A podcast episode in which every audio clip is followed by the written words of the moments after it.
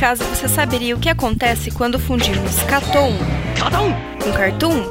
Não se vê isso todo dia. Simples, o Catum, um podcast sobre animação que tenta unir tudo o que há de melhor. É, e também o pior da animação ocidental e oriental, sem perder a piada e a data de publicação. Então, sintonize nosso feed e escute mais um podcast do Catum.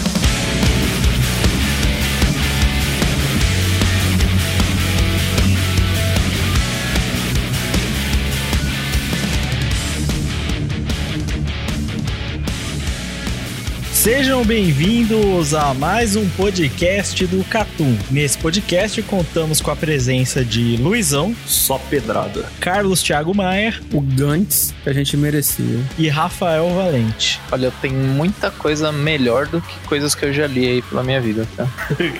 E com uma dedicação menor de tempo, né? Com certeza. É algo. O Gantz. Tipo um. Tipo Gantz, pode falar, vai. não, não, o Gantz é bom pra caralho.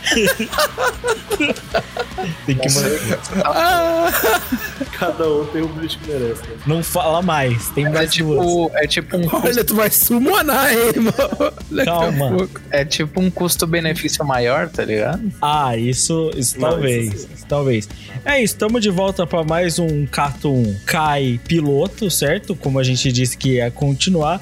Dessa vez, uma temática diferente, até pra gente explorar novos horizontes desse formato, incluindo agradecer todos os ouvintes que mandaram seu feedback sobre o nosso último programa sobre Cyberpunk Edge Runners. Inclusive, já vou falar aí, ó, vocês, seus preguiçosos do caralho, que fica mandando feedback aí no Telegram, no, no, no Twitter e não sei mais no Instagram. Porra, tira um tempo e manda aqui pra nós, no, tanto no e-mail quanto nos comentários do site aí, seus preguiçosos. Se mandasse, o, seria lido no Se mandasse ia ser lido, mas como foi mandado em todos esses lugares que eu acabei de falar, não vai ser lido, foda-se. É, até porque não tem como você pesquisar e lembrar quem que falou, né? Meio Exatamente. impossível. Vamos ver esse trabalho, né? Mas é isso, muito obrigado a todo mundo que mandou. Mande feedback também desse programa, é muito importante, porque dessa vez a temática é um pouco diferente. Não é uma obra, não é só um mangá, não é só um anime, também não é necessariamente só sobre um autor. Apesar de ser, a, a ideia não é destrinchar tudo que ele fez, né? Então, o que, que a gente vai falar? Aproveitando o lançamento Tá rolando agora, no momento do lançamento desse podcast, está saindo aí, deve estar na- quase na metade já, né? De Inclusive, hoje saiu o episódio. Exatamente. De Homem Motosserra. E aí, estamos falando dele. É, Fujimoto Tatsuki ou Tatsuki Fujimoto? Essa é a ordem? Ou, ou, Fu- ou Fujimas pros íntimos. É, pra gente é Fujimas, né? Nós que somos amigo dele, Com certeza. Nasceu até no mesmo ano que eu. quem diria, né? Quer Ou dizer, não, né? há controvérsias, né? Não dá pra saber se ele não mentiu na carteira, né? É, até Pô, porque... então você está falando agora que possivelmente Fujimoto é gato? É, sim, eu tô dizendo isso porque ele me parece o tipo de pessoa que falsificaria o RG. Ah. Entendeu? Sim. Faz so- Então, então, tipo assim, nós estamos, nós estamos entrando num consenso aqui que ele seria aquele tipo de moleque que falsi- falsificaria o RG pra entrar na matinê. é Exatamente, exatamente. Isso? Entendi. Exatamente. Mas aí a, a questão é, quem nunca? Quem nunca? Quase Pra todos os comprar o Ice, é isso? Olha, eu diria que pelo conteúdo dos mangás no geral, a maioria dos mangakas não. Então, É verdade. Faz, faz o esquenta de ice, né? para na frente do Mac tomando ice, pagando de bad boy. no postozinho. Já, já diferente da maioria dos autores, o Fujimas parece que ele, ele faz esse esquenta toda vez antes de escrever um mangá. E durante a escrita do mangá e depois da escrita do mangá também. É, né? durante a escrita ele dá uma, uma testada no Reddit pra. Não, não. Olha só, isso, o, o Ice é depois, porque já tá no level. Durante a escrita, é, é com certeza é coisa mais pesada, irmão. Não tem nem falar. náutica, né? Tipo, O ice é antes, o ice é depois, né? Nossa senhora. Vamos, pro do cast, pelo amor de Deus.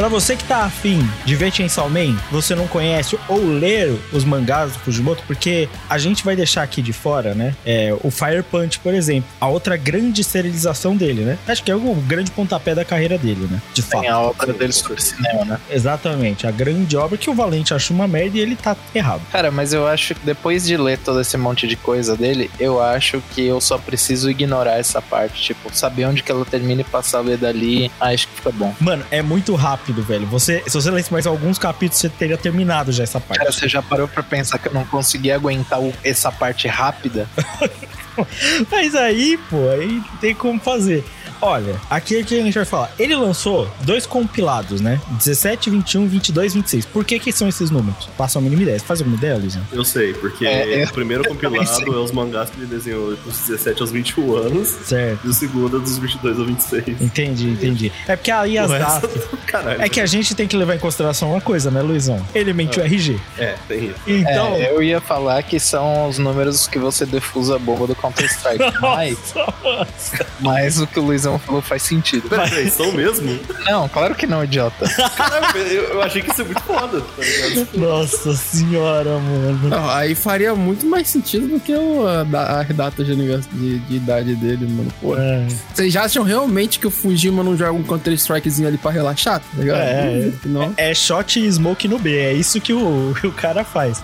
exatamente. Seguinte, esses do- essas duas coletâneas têm oito one-shots no total, cada um dividido em quatro one-shots, os quatro primeiros e quatro últimos. Um deles foi pós Fire Punch, no 22 26, é isso? É, é, dois foram. Dois. Os dois últimos foram pós-Fire Punch. Certo. Aí, qual que é a nossa ideia? A gente vai comentar sobre isso, porque eles são muito rápidos, assim, tipo, muito curtos. Alguns têm nem o tamanho de um capítulo de um mangá normal. É coisa muito rápida, então a gente vai comentar todos sobre eles pra tentar entender aonde esse batatinha da cabeça é, tirou as ideias pra ele fazer mangás como Fire Punch e principalmente, óbvio, o Chainsaw Man que tá aí bombando, estourou a boca do balão, né? Merecidamente. Ah, merecidamente. Tem gente que odeia, você sabe disso. E, Ah, mas- inclusive, de acordo com o Lucas, está estragando ainda mais a indústria japonesa de animação. Tá, eu já. Eu, isso, eu, eu mantenho o que eu disse. Você que escutou o Cartoon Plus antes desse podcast, é, eu acho que a, a fórmula de animação. Mas isso tem mais a ver com o estúdio mapa do em si do que com o próprio. É, a culpa não é do. pessoalmente. do eu, eu tô passando pano pro autor. Não, mas é que ele, de fato, ro- claro que ele não tem culpa nenhuma com relação à adaptação da animação, né? Mas assim, eu, eu concordo que essas produções de animação super budget, nem tão budget, mais escravização que budget, elas são um demérito para a indústria. Mas não é. Pô, com todo respeito, Lucas, deixa os caras escravizar em paz, porque esse ano inteiro não teve anime bom, eu quero pelo menos alguma coisa boa pra eu ver, pô. Caralho. quero mais é que se foda. Não, teve coisa boa. Teve. Teve. É, então, Não, teve exatamente. sim, Valente. Confia. Confia. Amanhã eu te conto.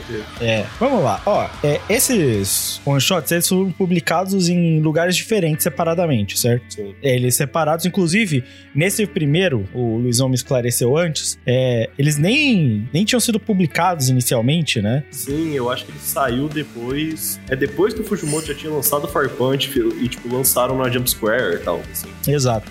Aí você abre ele, que é o nosso primeiro, primeiro da lista aqui, que é o Niwa Niwa Niwa Niwa Gatori, sei lá como se fala essa porra aqui. Fala inglês, irmão. Não tem um nome There were two chickens lado, in the garden. É isso. Tinha duas galinhas no quintal. É um Exatamente. nome muito melhor, porque eu, obviamente, não sei falar japonês. É, ele, fe- ele escreveu isso quando ele tinha 17 anos, por volta de 2011, certo? O que claramente é, é a, ideia, é a idade certa de você ler Gantz, né? Então faz sentido. Provavelmente depois que ele leu Gantz, inclusive, né? Acho que É, exatamente. Inclusive, eu vou 2011. te falar, eu vou te falar que tem várias referências aí, tá? tem. Não, não, é, é Gantz pra mim escorrido.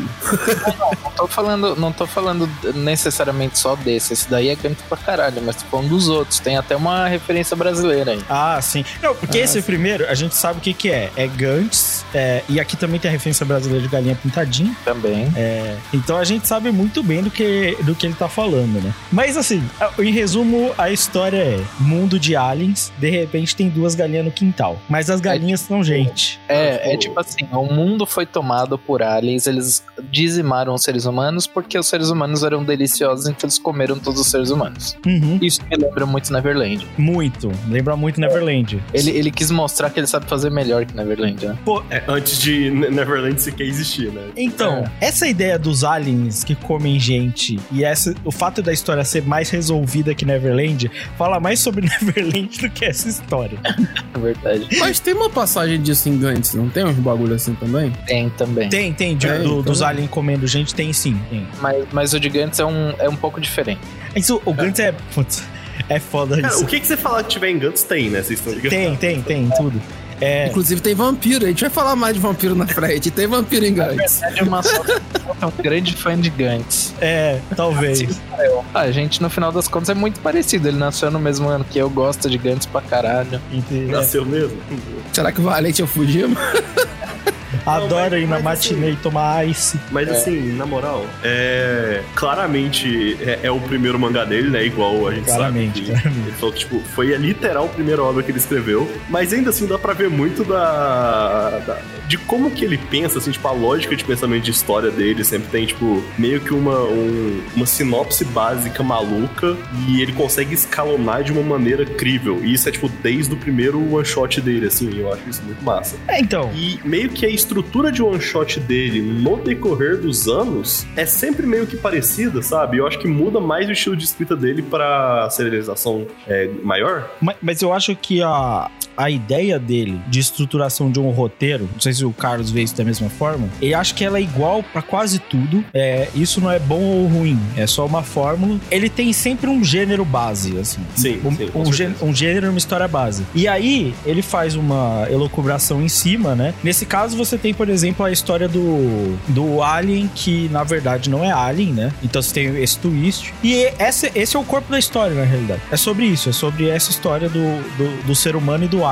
E aí ele cria o mundo paralelo, os aliens que comem criança, e seja lá o que for, e ele criou esse monte de coisa em cima, saca? Mas é muito mais sobre um alien que quis entender como era. É alguém que quer entender o outro, tá ligado? Esse é o corpo, Sim. na verdade, dele. É, o, o que eu percebo é que, tipo assim, o que ele, ele. Ele faz o que tem que ser feito, né? Basicamente, que ele tem um tema. Até nos one shot pra perceber isso. Todo one shot dele tem um tema, né? Sim. que ele tá trabalhando. E a partir desse tema, assim, normalmente, a- principalmente esses, os quatro primeiros principalmente, mas os posteriores também, tirando os que a gente não vai falar direito aqui no cast, né? Aí, cara, tipo, ele joga ali o que o, exatamente o que o Lucas falou, tá ligado? Ele, ele constrói essa perspectiva de, normalmente dual, né, velho? Tipo, de Sim. ter um, um personagem ah, normal, entre aspas, assim, um humano e algo absurdo, né? E aí ele escalona isso aí em certos níveis, tá ligado? O que eu, comecei, o que eu fui percebendo, pelo menos nos cinco que eu li, é que ele inicialmente ele escalona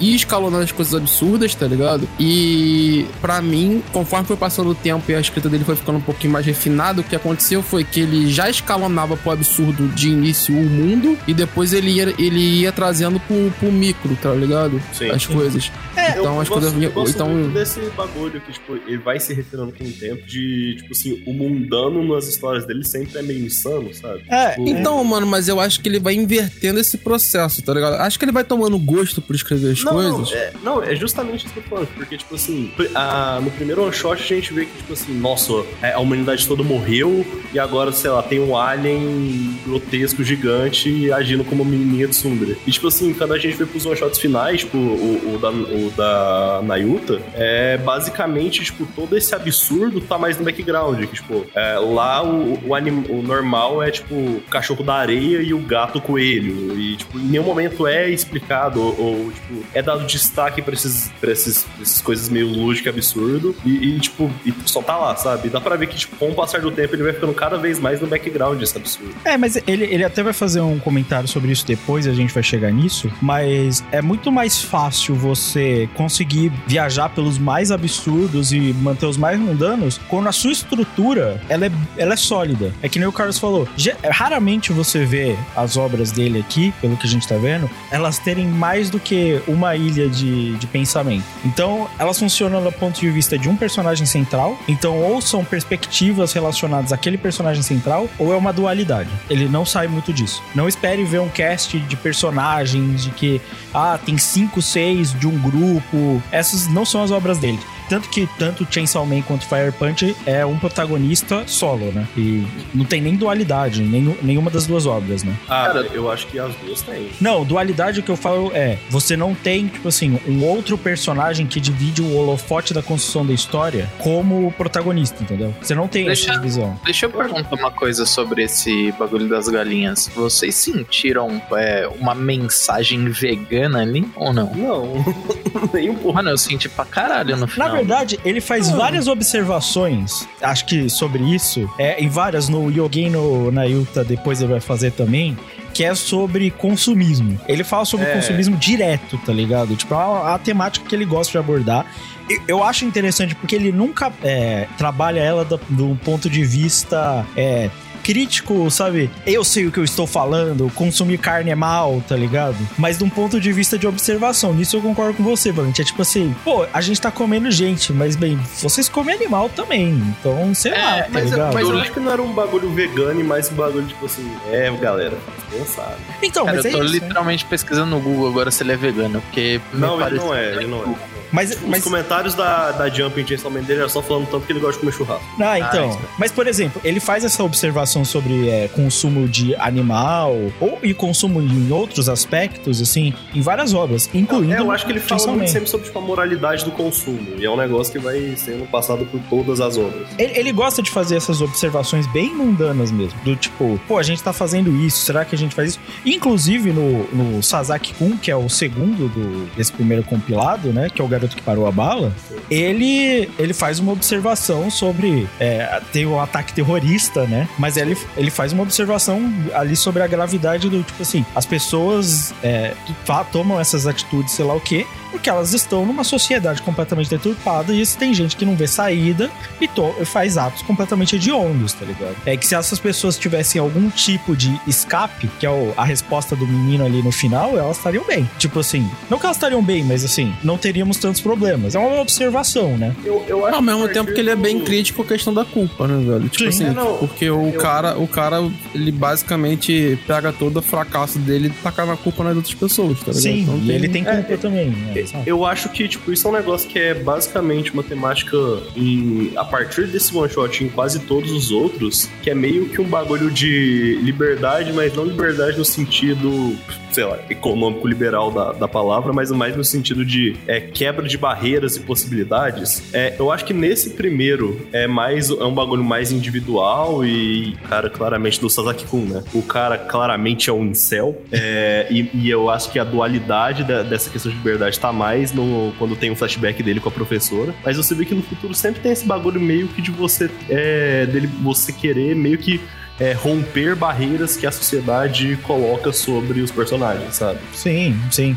Mas essa, essa história mesmo, assim, não tem como. Ela, o roteiro é mais. Ele é, é nada a ver, mas é extremamente simplista, né? É Nossa, eu adoro essa história, assim, o Sadako parou a bala com a mão. Eu, Aí, tipo, eu, no eu... meio do one shot que aparece o nome e a criança só repetindo, tipo, caralho, o Sadako parou a bala, né? Sim, sim. É, é, uma história, em resumo, que é sobre acreditar no impossível. É isso. Sim. Acredite no impossível, porque o impossível não existe. É, é, não, não, existe nada com 0% de chance nesse mundo. É, assim, tem coisas com 0% de chance nesse mundo. Não, é que meio que teoricamente não. É, mas tipo assim, o Palmeiras não vai ganhar Mundial, esquece. Não existe essa possibilidade. Do nada, tá ligado? É. Mas. Calou no mesmo nível do Gantz, cara.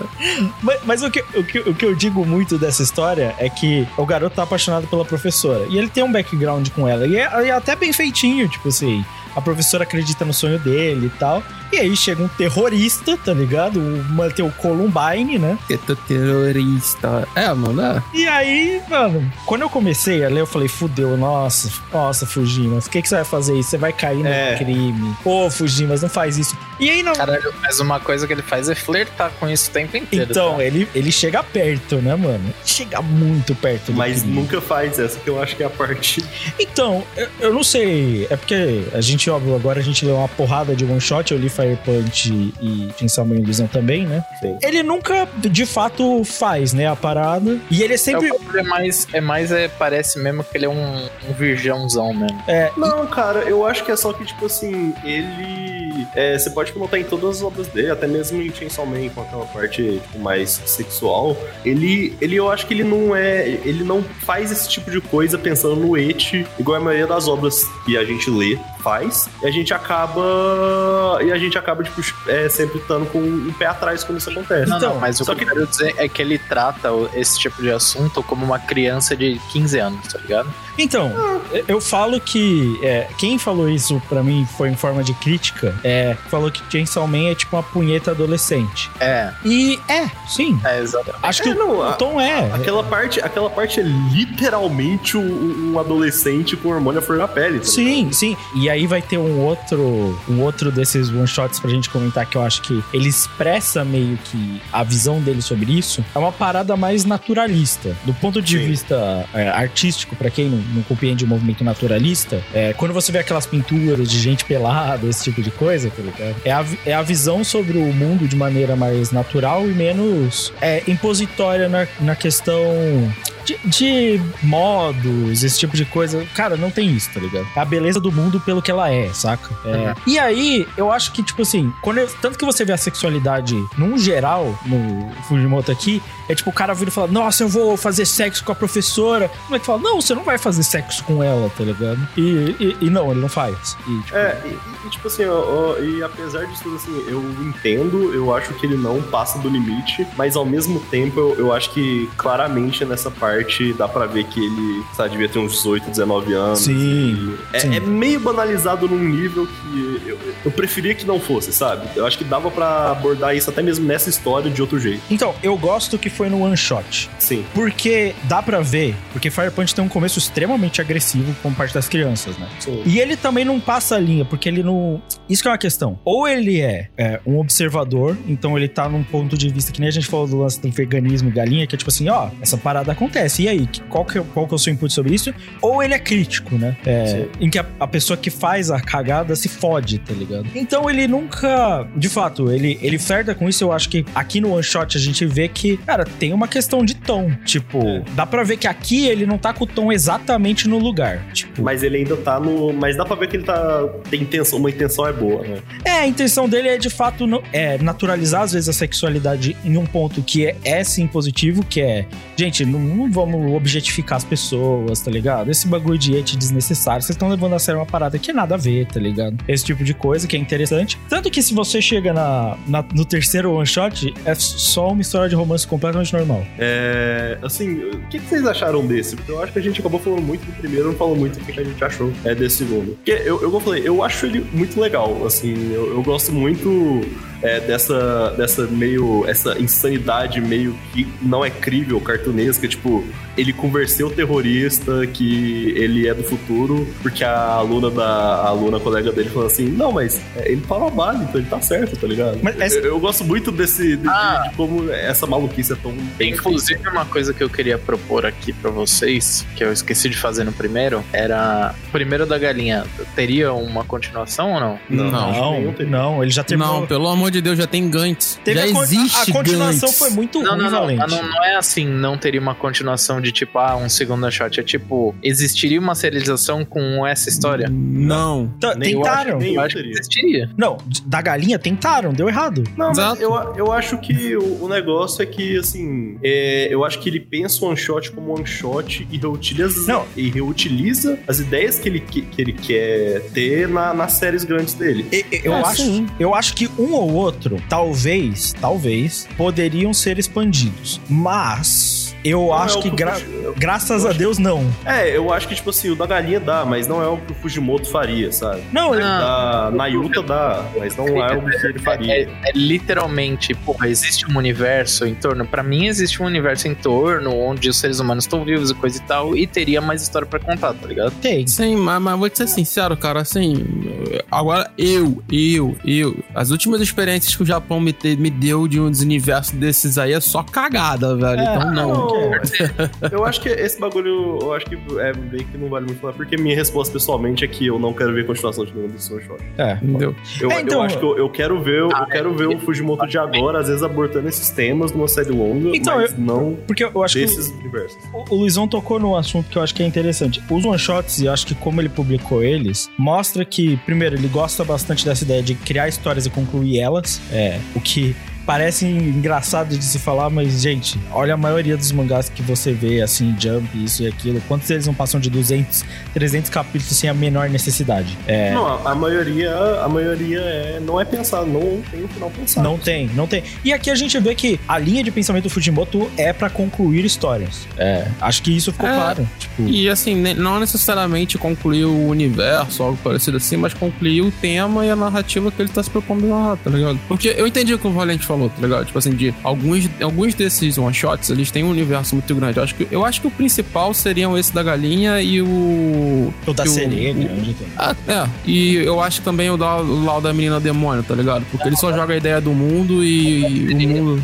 Seria também é extremamente expandível, tá ligado? É, entende? Só que, tipo assim, existe uma coisa que, que eu até falo bastante aqui no cast, que, tipo assim, qual é a história que o cara quer contar, tá ligado? Sim. E, tipo assim, muitas, muitas pessoas ah, acham extremamente necessário tu tá sempre. Eu já fui uma pessoa assim, tá ligado? Sempre é, expandindo e mastigando a porra do universo que você montou. E, tipo assim, normalmente isso não é necessário porque não é a história que você tá narrando. E simples assim. Sim, então, é, eu concordo com você, tipo assim, eu acho que muitas vezes falta o entendimento de que existe um ponto de virada necessário, que as histórias precisam ser concluídas em certo ponto, e que você precisa entender, tipo, a minha história é sobre isso. E a gente viu outros animes, outros mangás, é, esquecerem isso. De. Eu vou dar um exemplo que não necessariamente tem a ver com as obras do Fujimoto, mas é porque eu acabei de ler, que foi a Shield 21. É, e, tipo, ele já tinha acabado. Tem um arco final que não, não tinha por que existir, tá ligado? E eu acho que tem várias histórias que são assim. Eles criam arcos, criam histórias. Essa que a gente tá mencionando agora do Sasaki Kun, que foi a segunda, é quando ele dá o twist do absurdo do eu parei a bala, ele tá simplesmente fechando o, o arco dele. É tipo, não, aqui eu quero falar como o impossível é, ele pode acontecer. Como a gente consegue mudar a vida das pessoas e pá, e tipo,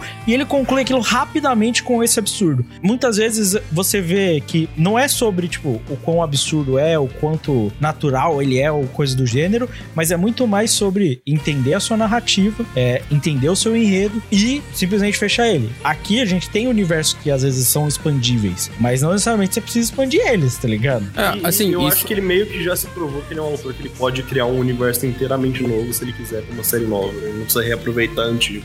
Eu acho que muitos Não, autores e- são, eles só não fazem, tá ligado? E o detalhe, cara, é tipo assim, por mais que a gente esteja falando isso, a- aqui também vai uma crítica que tem muito autor que vai lá e, e taca coisa no próprio universo e não fecha aquela coisa, tá ligado? Isso tá errado, tá ligado? Sim. Uma coisa que a gente tá falando aqui é tipo assim, você, você tem um universo que pode ser expandido, mas que ele não é explorado por aquele autor, porque a narrativa que ele tá escolhendo fazer tem um objetivo daquele jeito, que é basicamente, eu acho que eu vou usar o exemplo mais, mais, mais, mais tacanho, mas assim, bem ilustrativo do que é, que é basicamente a primeira trilogia de Star Wars, tá ligado? Uhum. É. É, a história da primeira trilogia é aquela, o mundo de Star Wars é gigantesco, mas a história que o George Lucas estava narrando é aquela e ponto, e foda-se, tá ligado? Muitas das pessoas reclamam que, tipo, ah, a pessoa não foi lá, a pessoa criou um universo, um universo fantástico, incrível e tudo mais e tal, e ela não explora, explora aquele universo, tá ligado? E, tipo assim, essa, essa necessidade de exploração, muitas das vezes, ela pode demandar do, da sua narrativa, tá ligado? Como, por exemplo, a gente falou de Cyberpunk aqui no último cast, tá ligado? É, pra narrativa do David, é, eu nem acho tanto que o ato de você explorar pra caralho a cidade era necessário, tá ligado? Mas, tipo, como a cidade é muito importante pra obra, ficou faltando coisa. É porque entende? muito da narrativa detalhezinhos. A gente teve um Entende? monte de buraco ali em que, tipo, não dava pra entender a- aonde se chegou em certos aspectos porque não se foi desenvolvido, tá ligado? Exato. É, e é uma explicação. Por exemplo, Harry Potter acontece isso, tá ligado? Harry Potter tem muito coisa que a, a nossa querida. Querida não, né? Transfóbica pra caralho, filha da puta. É, que ela vai lá, ela diz que tem uma coisa naquela porra daquele universo, mas depois foda-se aquilo que ela diz que tem naquela porra naquele universo, porque ela tem que voltar pra narrativa dela principal. Isso é zoado, porque, tipo assim, a não ser que você tenha o objetivo futuramente de abrir aquele caminho realmente com uma com um spin-off, esse tipo de coisa. Até aí tudo bem, tá ligado? Mas se você faz isso e você não abre isso, você deixa só a caralha e você só abriu, é o Vampiros Gigantes, tá ligado? Você só jogou, fez o um negócio, ele tá ali, mas não serve pra porra nenhuma na narrativa, aí é foda, tá ligado? Mas o, o detalhe é que, tipo assim, tem vezes que a pessoa não quer fazer isso porque ela não precisa pra narrativa. E, e eu acho que o Fujimoto ele tem bastante controle desde sempre, desde quando Mas, ele é assim, pequeno nesse, eu, nesse eu, eu acho que eu concordo com você, eu acho que eu só discordo na parte que a primeira trilogia Star Wars é assim. Porra, mas aí não tem nada a ver com o que a gente tá falando também, né? Não, É, sim, gente. eu, eu, eu sei que não tem nada a ver, por isso que eu tô parando. Mas- aqui, mas, ó, tá- a gente tá falando a mesma coisa, sabe? Ne- Nesse tópico do tipo assim, não há necessidade de desenvolver certos aspectos, eu acho que é o link pro, pro terceiro one shot. Porque Sim, a, a história é sobre um romance, certo? Como qualquer outro show de 500 capítulos, né? De eu vou me declarar para a garota. E aí, durante a história, acontecem diversas interrupções que são tipo assim: não, olha o universo. Ah, a escola precisa de você. Ah, o, o mundo tem desigualdade e vo- você vai ser assassinado. Ah, os aliens estão atacando. Não, eu só quero me declarar pra essa garota, tá ligado? E pronto. E ele se declara e dá tudo certo. Eu, eu gosto que. Rapidinho, Luiz. Eu gosto que ele utiliza um recurso que todo mangá tem, que é da narrativa do Japão, que é basicamente o olhar dessa pessoa é muito sério, eu não posso negar isso. e ele usa isso a enésima potência nesse, nesse one shot, tá ligado? Não, é, é Não, muito. sim. E eu gosto que, tipo assim, ele tem realmente essa parte cômica é, do, do cara. Tipo, toda vez ele vai se declarar, ele não consegue, mas ao mesmo tempo ele também consegue desenvolver um pouco desse bagulho de, tipo assim, o cara toma coragem pra se confessar. Sim. Tipo, no meio do negócio, tipo assim, não, eu vou falar, e aí o cara fala assim, não, é o assalto. Ele, não, peraí, eu, eu, vou, eu te dou minha roupa, deixa eu confessar, assim, eu, eu gosto muito que É, o ele famoso consegue eu não desenvolver os dois ao mesmo tempo. Eu não tenho tempo pra isso, irmão. Exato. Não, e quando o Alien chega, ele fala assim pro Alien, eu não tenho tempo pra isso. A menina fala assim, não, você tem tempo pra isso, caralho, a Terra vai ser destruída. Aí ele fala, assim, não, eu "Não." não, tenho. eu tenho que me confessar pra você. Aí, nossa, eu me confessei. Foi tão fácil agora. É tipo, porra, que bom. E o Alien voltou numa boa, ele entendeu a situação, né? Eu- O Alien é gente finíssima, mano. Não, ele é gente finíssima, só que primeiro falou assim, é não, não vamos conquistar a Terra não, tava rolando um... mal um negócio lá. Eu sei como o moleque tá se sentindo. Vou deixar essa terra de boa ali, mano. Você é não, e ele coradinho, tá ligado, na confissão. Pô, mano. Então, sabe o que é esse lance? Eu acho que aqui a gente não tem a tendência a gostar de shows, né? A, a maioria, né? Sim. Eu sou de boa. É, mas é, eu acho que aqui. Ah, mano, assim. Eu, Tá, o porquê que é, é, é ruim, tipo, a maioria? Eles enrolam É, eu ia demais. Eu falar acho que é assim, eu ia porque você só assim. deixa o jogo ruim, Lucas, vou ser sincero. É, eu ia falar assim, que eu gosto de histórias boas. Até hoje, poucos shows me chamaram a atenção. É, é, esse é o detalhe. Eu acho que, tipo assim, eu acho que o grande problema é que o shoujo mais recente, depois do. A gente gosta de marcar Kimi no Todoke, né? O poderoso chefão do. É. O cidadão Kimi dos shoujos, né? Mas eu acho que depois do sucesso dessa linha de shoujo com, com parte escolar, o problema é o, é o que o Lucas levantou do início, tá ligado? Que eles enrolam muito pra algo muito simples, tá ligado? É, é, então... mas eu acho que é um problema que meio que também existiu, sei lá, em Battle Shonen por uma época. E realmente, tipo, existem várias outras histórias da hora. Tipo, tem um que tá sendo agora que chama, acho que é Alma Kodomo, que fala sobre, tipo, gravidez no ensino médio. Tipo, é um- é um shoujo, sabe? Um tema que o japonês definitivamente não entende tão bem quanto Não, nós. exatamente. E tipo, é muito interessante. É muito da hora, assim. Mas é- que é só procurar. né? Aí essa questão, por exemplo, de tato de tempo, a gente tá no terceiro one shot aqui, que é super curto. O fato de que o Fujimoto, ao contrário de muitos autores, o Luizão até pode dar uma esclarecida melhor, mas a maioria dos autores não faz tantos one shots quanto ele, não. Tipo, Não. a maioria faz, tipo, um dá certo e dá sequência, né? Pelo menos que eu percebo. É. E, É, tipo- Eu acho que muito desse foi porque ele realmente. Eu acho que ele não tava fazendo esses one shots pra ter ser serializado, mas Não. pra meio que, tipo assim, convencer fazer, pra ele fazer uma série longa, sabe? Eu, eu acho que. é, Acho que acaba matando dois aliens com uma cajadada só. Em que ele. Ele tá estudando claramente, dá pra perceber. Até esse aqui, a gente vê problemas bem sérios de quadrinização e tudo. Natural, tá ligado? Com a idade Não, que ele e- tá aqui, saca? Pô, Sim. padrão, né? E, mas ele tá testando. Ele tá testando, tá ele tá aprimorando. melhorando, né? Então, eu sinto que se a maioria dos autores talvez tomasse esse passo, porque é óbvio, é diferente. O Oda, ele foi assistente por muito tempo de uma grande obra serializada, né? E tal, tipo. E outros autores talvez passam por isso. Tem autores que quando começam já, seu primeiro one shot já é uma obra de um nível mais alto, né? É, mas é porque eles trabalharam ou por muitos anos com outras obras e sei lá o quê. Agora, se o cara não vem desse background, se a menina não vem desse background, é importante que eles façam bastante coisa, que eles produzam. É o que eu falo para aluno de desenho. Não é nem sobre o quanto de tempo você gasta, assim, é o como você gasta ele. E aqui dá pra ver que ele tá fazendo histórias, é, pegando o jeito da coisa, vendo o que que dá certo, o que que não dá certo, tá ligado?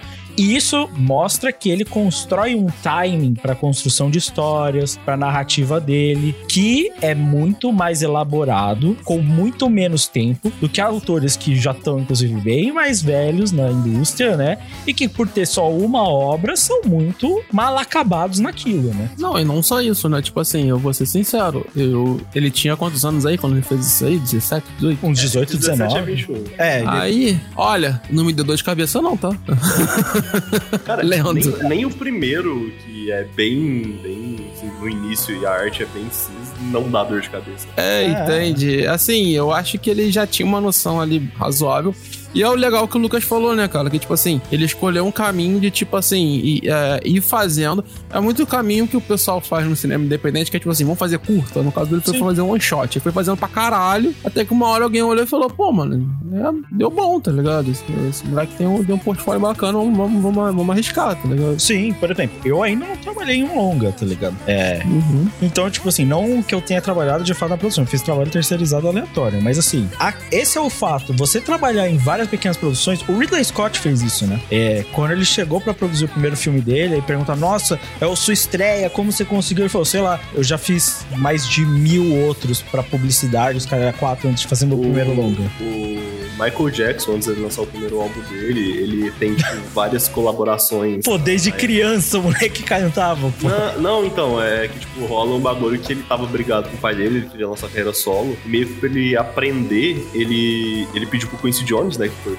Sim, sim. lendário Quincy Jones, pra ele, tipo, fazer várias colaborações em álbuns sem ser pago nem nada, pra ele meio que aprender cada processo pra ele gravar o álbum dele. Sim, sim. O, o Jack Chan é fez bem- um monte com o Bruce Lee antes. É, tem vários exemplos, mano, por aí que você vai É bem inteligente, né? Porque ele meio que aprendeu na raça e deu no que deu, né? É, cara, mas assim, não, é, o, o que a gente tá falando é que não é uma receita de bolo, tá ligado? Tipo, Sim. é, se você for, se for pegar, a gente acabou de falar, do Oda, o Oda foi é, assistente. O Miura foi assistente do, do cara lá, do Jorge Morikawa, tá ligado? Sim. Então, então isso varia muito. Não existe uma receita de bolo pro sucesso pra você seguir e fazer o bagulho, tá ligado? O, o negócio é tipo assim. É, então, tipo, no o negócio não é você. É, o que o Lucas tá criticando muitas das vezes é que a pessoa, tipo, não tem uma estruturação básica pra desenvolver uma- um, um trabalho de longo prazo, de uma serialização grande, como tem algumas obras assim. E no Japão você taca ali pau, né, velho? A produção de. Sim, sim. E vamos embora. É que nem- É, e, e hoje em dia a gente vê muito, isso muito mais com webcomic, né? Então, muita gente que às vezes não tem. não sabe nem desenhar, às vezes, e lança história. Olha, é, desses daqui que Mas a gente viu, mano, vou te falar. Tem histórias condensadas aqui muito melhores que esses webcomics que são popularzão hoje, Ah, velho. sim, sim. Mas assim, eu vou te falar, mano, dependendo do webcomic, eu acho que pode entrar quase no mesmo sistema de, de one shot, dependendo do cara, tá ligado? O cara, tipo, ah, acabei de sair da faculdade de arte, tem que fazer alguma coisa pra ganhar uma estruturação, eu vou fazer webcomic pra ver o que que dá, tá ligado? E É. pra ver tira uma grana. Tipo, se o cara estiver fazendo pra isso, É. mais certo ele que eu. Agora, o autor, ele precisa, eu não sei vocês, mas essa história, por exemplo, a quarta, que o Fujimoto fez aqui do romance de vampiro, é primeiro outra temática de Gantz, né? É, e outra coisa, Muito, é, você pelas pesquisar esse one shot do Google é um inferno, porque só parece o chupacu lá do Naruto. Ah, é verdade. é, mas assim, ainda bem É que. O nome do shot é Shikaku, tá? Só pra. Chicago, é. É assim, vou te dizer, aqui dá pra ver claramente que ele tava testando o traço dele. Porque acho que ele é um dos traços mais distintos em relação aos outros one-shots dele, se você olhar. É, e graças a Deus que ele errou aqui e não fez de novo. Porque eu acho muito fraco, assim, em vários sentidos. É, o traço, principalmente. Acho que a narrativa que ele tentou implementar. A, a- o o, gag cômico ainda é bom. Eu acho que o, ta- o timing dele pra, pra comédia, pra essas histórias, ele é legal, tá ligado? É, é difícil ver ele errando. Mas eu, eu acho que ali, cara, ele tá sempre experimentando. Todos esses one shots que a gente vai vendo, é, é ele experimentando, pelo menos claramente pra mim, com referências muito pesadas, tá ligado? Sim, sim, sim. É tipo, ele olha o mangá. A gente, a gente brincou, né? Que o último que a gente comentou, ele tá algo entre Level E e. e Hinamatsuri, tá ligado? E, cara, os dois, esses dois mangás, por exemplo, já teriam saído, já, já tinham saído há muito tempo, Level E há muito tempo, tá ligado? Então, pra ele usar Level E como base pra estrutura narrativa dele, de assim, estrutura de time de comédia mesmo, que o Togashi faz lá, é, não é nada impossível. E eu acho que aqui também, sabe? E, eu, eu não sei se o, o Luizão vai concordar, eu li muito pouco, mas é. Me lembrou um pouco, até no traço também, o Assassination Classroom, tá ligado? Nossa, lembra pra caralho. Eu acho que, eu acho que o problema desse shot que a gente gera uma estra- estranheza é que eu acho que ele, ele tá numa melhor. Ele tá melhor na parte da perspectiva, só que ele não tá. Eu acho que o, o traço dele tá muito grosso. Não, a, dinâmica dele de quadrinização, porque tem cenas que ele tem. Dá pra ver que aqui ele tá tentando fazer cenas mais Mais expansivas. elaboradas. Mas, mais elaboradas na questão de movimentação, mas tecnicamente ele ainda não tá lá pra fazer isso. É, é, mas no próximo a gente pode ver uma transição muito, uma, uma transição muito grande do traço. Eu acho que foi, tipo, a maior até, se você for comparar com os outros. E uma das coisas que ele faz, ele, ele deixa o traço menos grosso, sabe? As linhas são menos grossas. E eu acho que ajuda pra passar para passar a mensagem que ele quer. Tipo, mudar até um pouco do, do clima dos one shots, sabe? Mas isso aí, isso aí de brincar com traço, com estilo, é algo que eu, inclusive, recomendo muito dos meus alunos, assim, no geral. É, você faz o estudo técnico, e é óbvio, ele tem uma ordem, né? É, não que seja uma única ordem, mas ele tem ordens que são melhores para o seu aprendizado. Essa parte, por exemplo, de espessura de traço, é, sombreamento, ou que, que você- qual caneta você quer usar, é algo que você tem que de fato testar. Testar só no seu sketchbook não é o bastante, tá ligado? É, você tem que fa- é, eu fazer que trabalhos justa- prontos, tá ligado? E ver como fica. E porque É, não, eu acho que é justamente isso. Tipo, a gente tá vendo essa transição nesse one shot, sabe? No meio dele. Sim, sim. Às vezes a gente, a gente não tem como saber disso, obviamente. Mas fica claro, é, pelo menos pra- pela minha experiência, que ele mudou brushes, ele mudou caneta, ele mudou cor, tipo assim, até equipamentos que ele usava, tá? Dá pra ver pelo tipo, né? No geral do traço, né? E ele, isso é importante. É importante pra que você aprenda, você entenda. Tipo assim, eu gosto de uma caneta mais pesada, uma caneta mais leve e tudo mais. E cara, tem tanto autor que a gente vê que você tem 500 capítulos de mangá e a arte só fica maneira depois do 200, tá ligado? E aí você fica, pô, mano, era só ter, saca? Se dedicado pra testar antes. É, não que Era só ter mudado o brush que você tava usando, né? E, e é algo que vem desses testes, né? Não, é, é porque, tipo assim, eu acho que esse one shot, ele tem ainda, eu acho que ainda pega naquele tema que eu falei de, tipo, é, quebrar barreiras e vontades e tal. Ao mesmo tempo, eu acho que ele, ele é a história mais fechada e que, tipo assim, fechada em si, sabe? Ah, é. Ah, é. Eu, eu acho que ele, tipo assim, ele fez uma história bonitinha e alguma coisa que até agora a gente não tinha visto, assim. Não bonitinha na parte de confessar, mas assim, ah, um romancezinho pra eternidade e tal. Inclusive, eu acho que um. Tipo, o final dessa história, se existisse uma sequência dela, ia ser algum aleatório fazendo um Isekai merda, tá ligado? Ah, talvez. Vampiro ainda por Porque- cima? Porque é muito uma pegada assim, tipo, se o cara continuar vai dar bosta, tá ligado? S- Sabe, ele, na verdade, o, o Big Boss Vampiro, ele é o protagonista de algum Isekai. É o cara que. É tipo assim: The final boss is level 1000 and he can't die. É- e aí esse é o título, tá ligado? Da parada. Eu vou ganhar anime na próxima temporada.「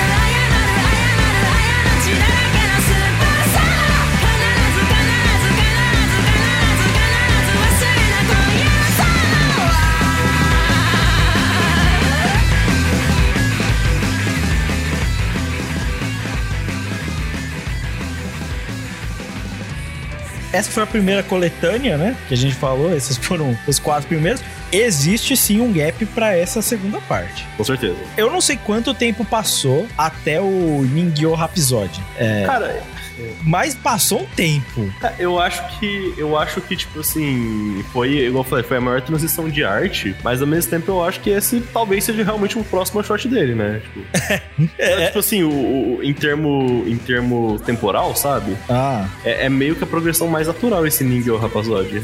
Então, e, e é, uma, é uma evolução bem considerável. Eu acho que aqui a gente vê características do Fujimoto atual, claras, assim. A- Ô, ô, Lucas, sabe o que me parece? Porque, tipo, uma coletânea é 21, é, até 21 e outra começa do 22. Parece que, tipo assim, ele fez a- o, o one shot do o, o quar- o quarto capítulo da primeira coletânea, com, tipo, começando com 21 e, e passou, tipo, quase dois anos pra ele fazer o 22 e nesse meio de tempo ele, ele foi assistente, tá ligado?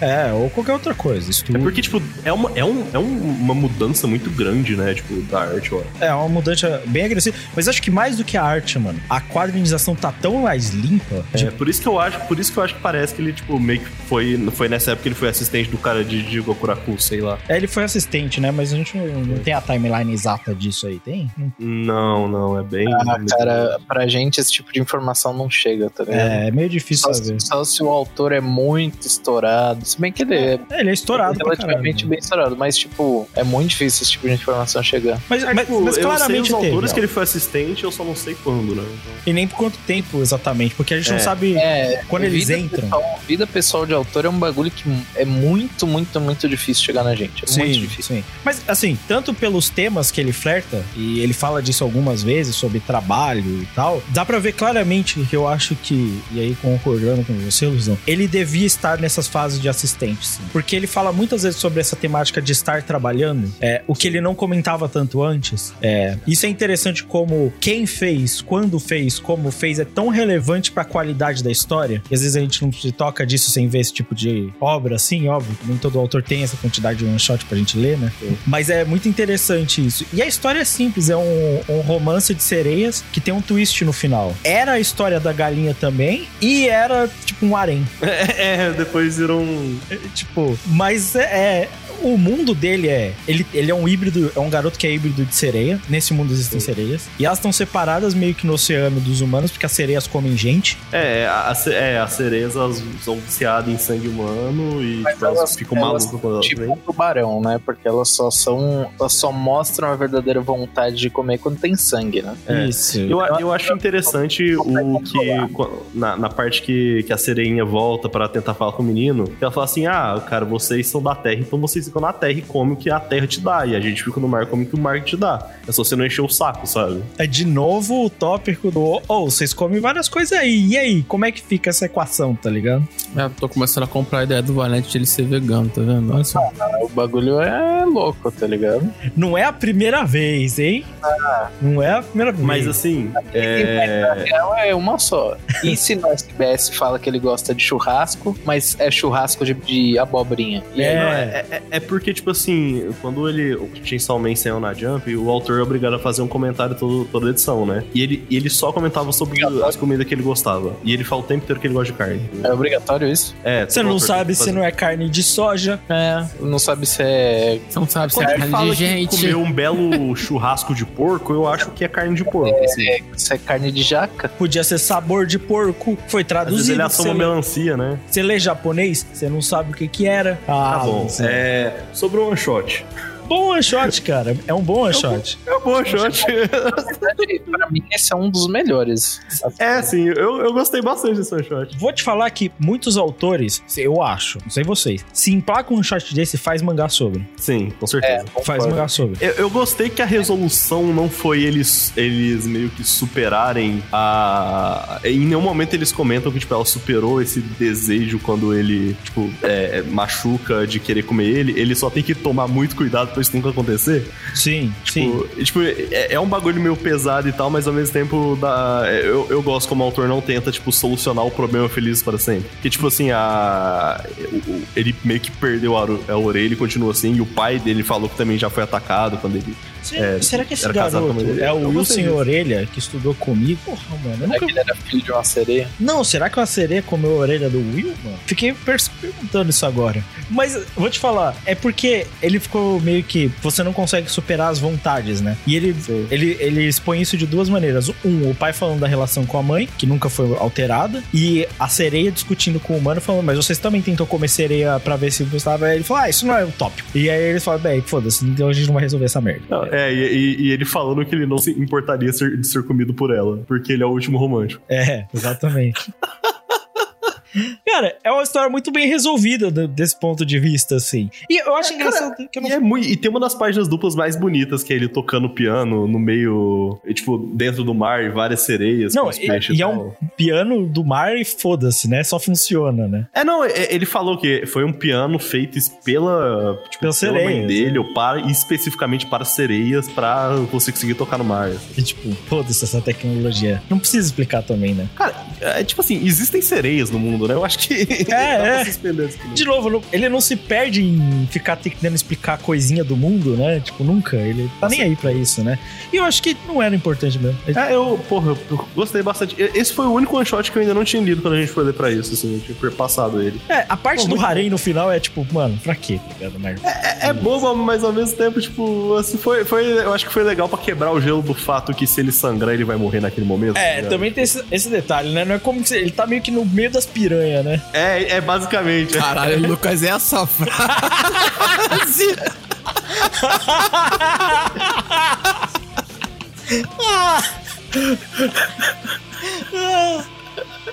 Puta Assim, tecnicamente as sereias são carnívoras, ver sangue é literalmente uma piranha, né? Tipo, Tecnicamente tá certo, né? Não tem o que fazer. Mas. Mas. Mas. É uma obra de ficção, né? Ainda bem é uma obra de ficção.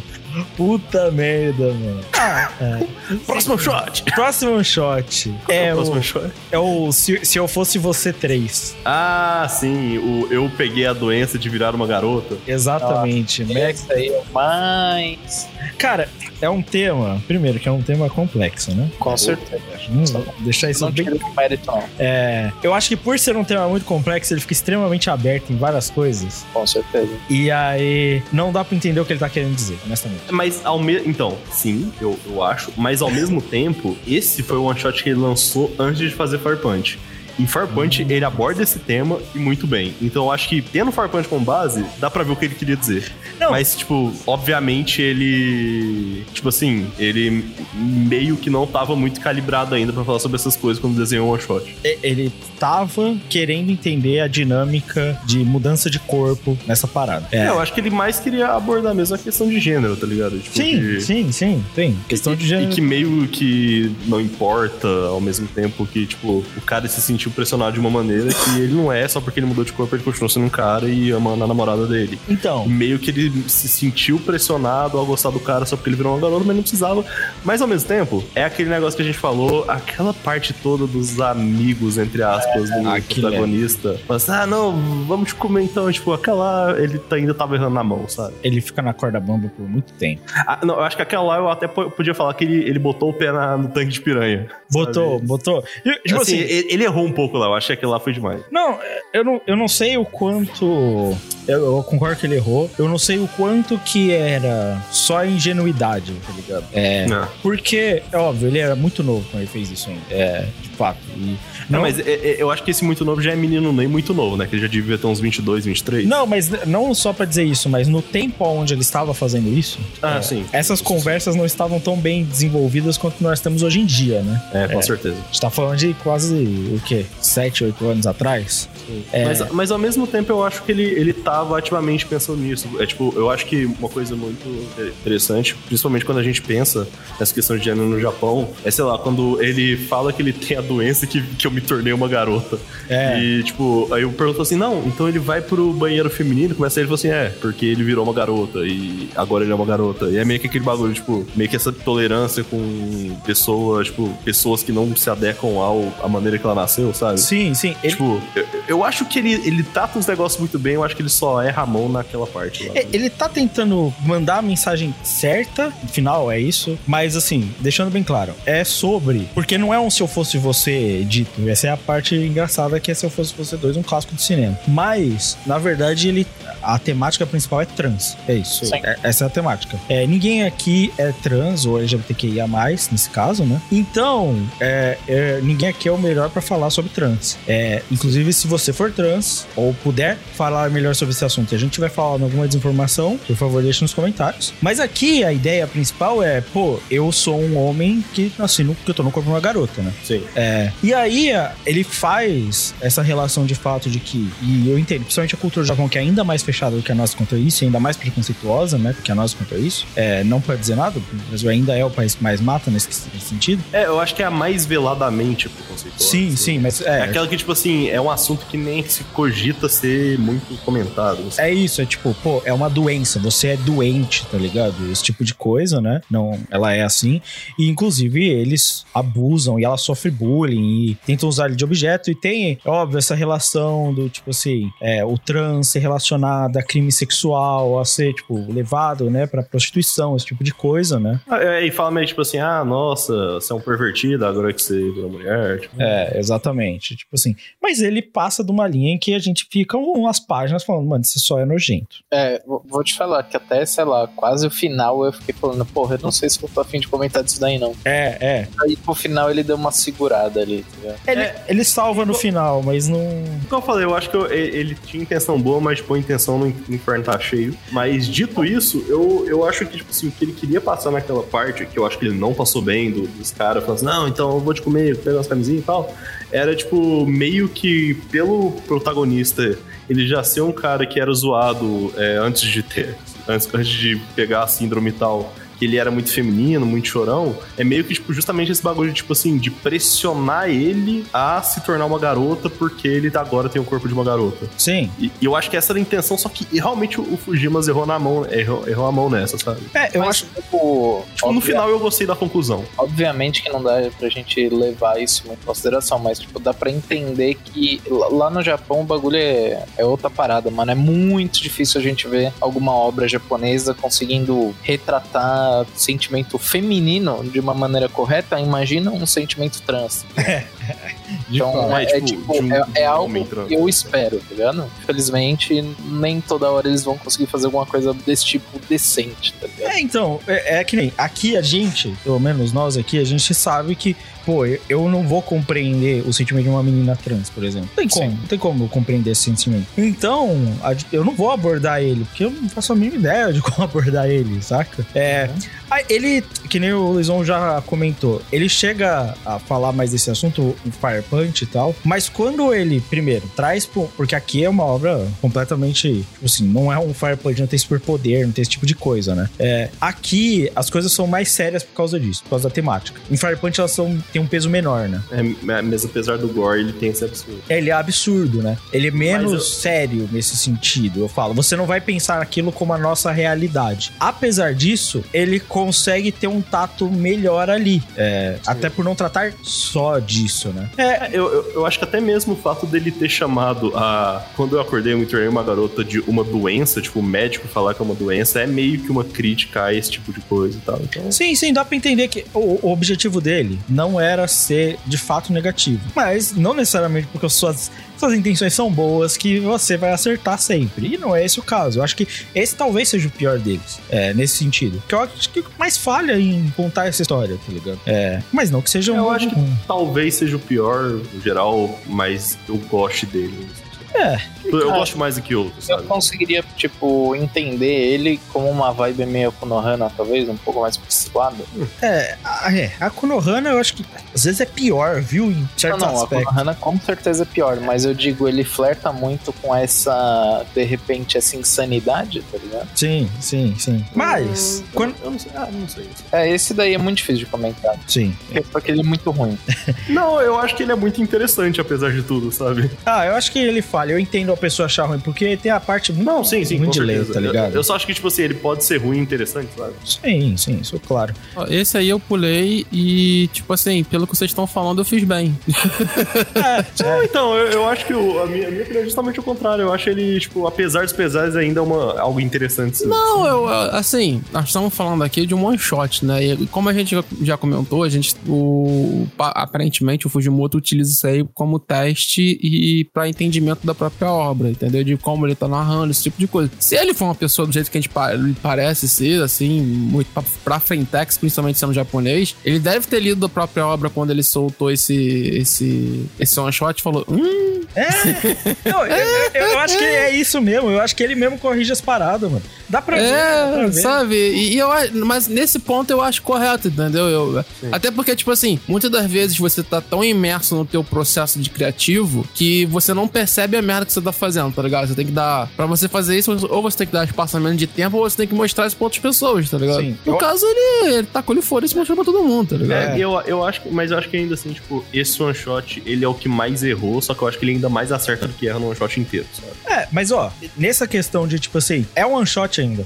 Sim. Se outros atores simplesmente só tivessem posto, posto a ideia deles num one shot feito e visto, puta, isso tá ruim, hein? Tô- tem lasanha demais aqui, eu não devia estar Oh. falando disso. Isso aqui talvez esteja falando de uma forma muito pedófila, né? Vamos mudar Nossa. isso. Porque Ô, ô, não tá dando certo, tá ligado? Acho que esse lance de criança, assim, é, de salvar a escrava criança não tá legal, tá ligado? Tipo, acho que eu devia mudar minha, minha ótica, tá Esse lance de o cara ter 41 anos, mas ele também tá passando a mão na criança de 9 anos, não é nada Tá saudável. legal, né? Tipo assim, seria muito bom que se, se não existisse já a famosa brincadeira de aqui quantos capítulos ela tá chegando na escravidão do Isekai, né? É, exatamente. É, exatamente. Exatamente, Pô, exatamente. eu tava lendo mangá atra- um tempo atrás que era de fantasia, né? Era Isekai e demorou tipo uns 30 capítulos, eu fiquei muito puto. Tipo assim, caralho, mano, falava antes que eu não lia, tá ligado? É, é, exato, exato.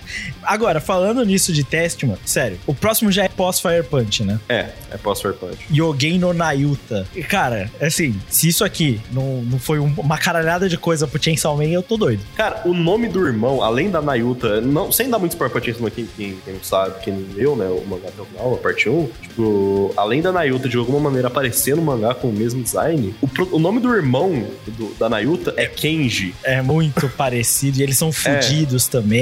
E, tipo, é muito próximo. A narrativa visual tá caralhas melhor. Tipo assim. É, não, aqui já é o, o Fujimas das pedradas, né, então... É, não, aqui já tá muito melhor em questão de narrativa visual. É, eu acho que o, o próximo shot vai fazer melhor o sentido do- de gente que fala que, ai, porque o traço dele é ruim, sei lá o quê. Meu amigo, você já leu Dorohedoro? Pelo amor de Deus, calma. Ai, caralho, né? Pelo amor de Deus, calma. Tipo assim. É, primeiro é um one shot, ele já falou que o processo criativo dele pro one shot, falou isso no primeiro, tipo, muitas vezes não é de fato refinado, nem um pouco, às vezes é direto na página, então isso aqui é inking. É, eu, eu acho que não, mas eu acho que esse já tem storyboard. Não, mas é, mas só pra dizer, provavelmente muito mais ruchado do que o processo dele pro mangá. É, dá pra ver pelo nível de refinamento, né? E assim, cara, é, aqui a ideia é: nasceu uma garota demônio e se fez uma profecia de que é esse demônio que vai destruir a Terra. Acabou, essa é a história. E, e aí é onde que a gente entra naquela perspectiva, né, que a gente tava falando lá do início. Pra mim é o primeiro que aparece mais fortemente assim, tá?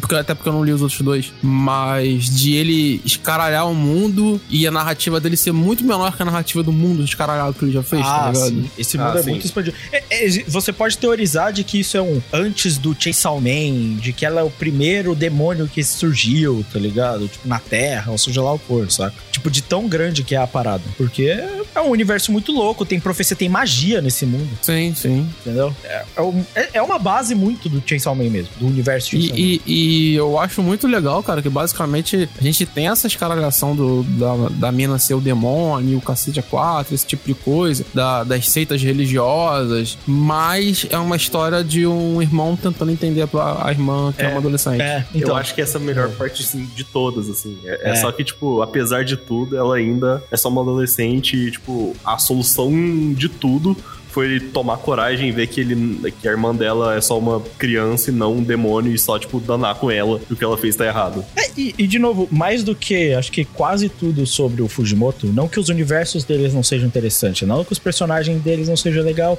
mas é que a compreensão dele do enredo que ele tá contando, acho que é o que diferencia ele de outros mangakas hoje em dia. É o fato de que ele entende que essa história que ele quer contar é sobre o irmão e uma irmã. Isso, isso é, cara, assim, é raro, é raro, porque não, eu não vou contar sobre os demônios. Não, eu não vou contar sobre essas magia. Não, eu não vou fazer a trama política. Não, eu só vou mostrar como um irmão passa a entender a própria irmã. E acabou. E, e a Nayuta é tipo uma Anya de Satanás, eu falei. Cara, é, ela fala só globo ocular, sangue, espirro, vômito, mas é- explosão, morte, tudo junto, porra. ele, ele, ele é muito Ed, ao mesmo tempo que ele tá tentando ser muito fofo. E aí eu tô tipo assim, isso é Barakamon Gore, eu não tô entendendo que porra é essa. Tipo, é, é, é um Spy Family meu gore, é isso mesmo. É, tipo, Dark, é, tipo, ela falando, tipo, Darkiania. de escuro- escuridão, tempestade, carnificina, decapitação. E isso, na real, ela, ela, querer, ela preocupada que o irmão dela tá dando a comida dele pra ela comer e ficando sem. É, e, tipo, ela faz uma frase inteira que é tipo assim, só coisas com relação a assassinato é sorvete. Então, cara, essa, essa- essas gimmicks que ele tem de comédia, ele, ele tem umas pegadas cômicas muito boas. E eu É, acho. não, é, a gente até não falou muito, mas assim, os três primeiros one-shots são de comédia, né? Tipo, Sim, sim. o principal gênero dele acaba sendo comédia. É, eu acho que sim. Eu acho que. Chainsaw Man mesmo. Acho que boa parte das, das falas, da narrativa, até no meio das lutas, são com esses punches cômicos. É, mas eu acho, sei lá, o, o- da galinha e o Love is Blind, a o principal gênero dele é a comédia de longe, assim. Parecia até que Sim, sim. fosse igual a- assunto que o Valente puxou antes, se fosse realizado, ia ser como um mangá de comédia, Sim. não sim. como um drama. É, e- mas assim, eu acho que tá muito no. O timing dele é, não é excessivo, né? Ele é bem rápido com, com a relação, mas ele é muito descontraído, né? Então, é- essa tonalidade dele, da descontração com o absurdo, também com uma, um- uma seriedadezinha pra te dar um pouco de chão, né? Acho que são essas coisas que tornam tudo interessante. De repente você vê tanques e vacas sendo levados por espadas colossais no céu, assim. E, e bela página dupla, hein? É, é. De novo, É, é, esse eu acho que já é meio que o Fujimoto, Fujimoto com as ideias estilosas e maluca dele que tem Chainsaw Man, Fire Punch. Sim, é, sim. Eu acho muito foda. E, e- e fazer o caso também. Você ser um grande quadrinista, ser um grande desenhista. Um, hoje, recentemente, um, um dos meus quadrinistas ocidentais que eu, eu tenho mais apreço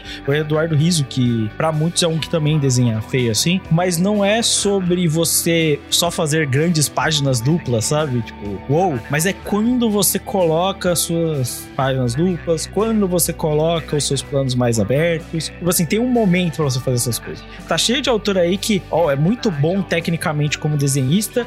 Ah, o mangá tá cheio dessas páginas assim, uou, sei lá o quê. E eu sinto que elas têm muito menos impacto. Elas têm muito menos relevância pra história. Artisticamente, elas têm um peso muito menor, né? E o Fujimoto tem um entendimento talvez melhor disso, né? Talvez por preguiça, e às vezes preguiça é bom. Mas funciona, cara. Funciona. Cara, e, só pra falar, Lucas, assim, falando de uma outra mangaka que eu tive o prazer de ler recentemente, que é a Kanta Kahama. Mano, tu não precisa dessas páginas duplas absurdas pra saber narrar um bagulho de forma foda, tá ligado? É Pelo contrário, muitas das vezes é mais, é mais tranquilo você não precisar somente desse apelo visual. Sim, E, e aí eu acho que. Eu acho que o. ele- eu, no caso do Fujima, ele, ele fica no meio termo muito bom, tá ligado? Ele sabe narrar o mínimo e, ele- e quando ele, ele precisa escaralhar na, na tela, ele sabe o que ele tá fazendo, mano. Sim, Então, sim. É Porque se você quiser ser impressionante mesmo com relação ao desenho, pra mim tem que ser que nem aquele é, Witch Hat Atelier, não sei como é o nome em japonês. Eles vão ler esse mangá também, né? Uhum. Eu não sei também não, eu só conheço com... Se é pra ser impressionante, pra mim tem que ser daquele nível de impressionante. Que todas as páginas é uma pintura absurda, tá ligado? Tem que ter um rococó fudido. Se é pra ser só impressionante, tá ligado? Ou você é o Inoue. Boa sorte. Boa sorte. Não vai rolar. É, mas agora, ó, inclusive, já que a gente tá falando de arte, o último é sobre arte, né? Que é o Imoto no Ane, que é... Basicamente é o Valente ficando puto com alguém, é isso? É, é. O, Mas a Va- gente não gosta da galera de arte. o Valente odiaria todos os personagens na vida real. E não Cara, é. e vocês têm razão. Odeio todos eles. É. Mano, de novo, Menos a irmã que fica puta que aparece pelada. é que ela, Ela, eu dou fudeu. toda a razão pra ela. Ela só se fudeu, né? É, ela só se fudeu. Inclusive teve que tirar foto com a família inteira na frente do bagulho de arte. Nossa. Nada a ver. Aquilo ali. Mas, mas o resto também é professor, pau no cu. Irmã, pau no cu. Família inteira, pau no cu. Mas é um, Ficando toda vingativa. é, mas é um bom, é um bom one shot. Mano, eu sinto que. Mano, se isso aqui não é sobre o Fujimoto, eu tô louco. Tipo, pra mim é total ele falando da relação dele com arte, tá ligado? Pensei que era ele falando da relação dele com o irmão e como o irmão dele. Como o era um irmão desenha ele pelado, né? né? Imagina é o incrível. o Fujimoto ter um irmão e ele de fato desenha ele pelado direto, tá ligado? Isso ia, isso ia ser muita doideira, né? É, a premissa é simples. Tem essa menina, ela é, estuda na escola de artes, a irmã dela também, na mesma que ela. E tinha a competição artística lá, que eles põem o melhor quadro no- na entrada, seja lá o que for. E a irmã desenhou ela pelada lá, pintou a óleo ela pelada. E ficou lá exposto um ano inteiro ela pelada. É, o vencedor da- do concurso de arte da escola lá fica exposto o ano inteiro na, tipo, na entrada da escola. É, e, tipo, é uma escola de arte, né? E tem todo o sub, subplot também que a irmã mais velha tá meio que desistindo é, da, da- da carreira, tipo, não quer mais ser artista, e a irmã mais nova é sempre melhor que ela tal. É, e, e eu acho que por isso que eu acho que talvez tenha relação com o Fujimoto, talvez tenha a relação dele com o aprendizado de arte, né? Que, porque, mano, esse drama é um drama constante, ele sente isso com todo qualquer artista, que é, mano, eu não melhoro, não vou pra frente, tem esse jovem aqui que é muito melhor do que eu, tipo assim, mano, o que que eu tô fazendo essa porra, tá ligado? É, esse é um drama comum, mano, muito comum. E, e é natural, porque, pô, a- o índice de progressão de um artista, ele é sempre assim, você sobe muito e de repente você, você evolui pouquíssimo por muito tempo, tá ligado? E depois você volta a evoluir, é tipo, não é nada constante, sabe? Então eu, eu imagino que seja muito sobre ele, no geral, porque tem a parte em que tá ela estudando só, tá ligado? Ela, assim, com um monte de desenho e tudo mais, ela fazendo aqueles estudos pra caralho no quarto dela, mano. Tipo assim, e dá pra ver que talvez seja ele mesmo, tá ligado? Melhorando com o Porque ele melhorou pra caralho. Ele melhorou mundos, né, dele, em comparação com aqueles primeiros one-shots que a gente viu, né? E eu acho que isso mostra que, tipo, ele é um cara que estuda bastante a arte, no geral. O contrário de muito mangaka, né? A gente vê isso bem descrito, né? Tanto que, apesar do traço dele ser bem, bem sketchzão mesmo, ele tem um excelente, hoje em dia, domínio de perspectiva, forma, esse tipo de coisa, né? As bases estão ali. Acho que isso vem muito desse estudo dele. E é uma história mais sobre isso, sobre reconhecer, percepção, né? Eu não tava Ide- olhando... Idealização, eu gosto muito da conclusão, que é tipo, é, ela primeiro ia desenhar a irmã dela, mas depois falou assim: não, pô, ela, tipo, o que a irmã dela fez no final dos contos foi, tipo, de que ela admirava ela e no final ela só desenha, tipo, um autorretrato, só que mais realista e mais Sim. real, assim. É engraçado que ela fala, agora tá melhor, porque eu não tenho um peito tão grande, eu não sou tão bonita. Eu É, gosto pô, é da muito- parte onde ela fala: Eu vou me vingar de você, vou desenhar um bico da sua teta preto. é muito engraçado, velho. Que é muito bom que a gente, a gente falando assim da, da conclusão, de como que não é isso que importa o Valente, é um peitão preto. E foi tipo uma quebra, assim, tipo, eu vou me vingar, mas eu vou desenhar um bagulho nada a ver em você, tá ligado?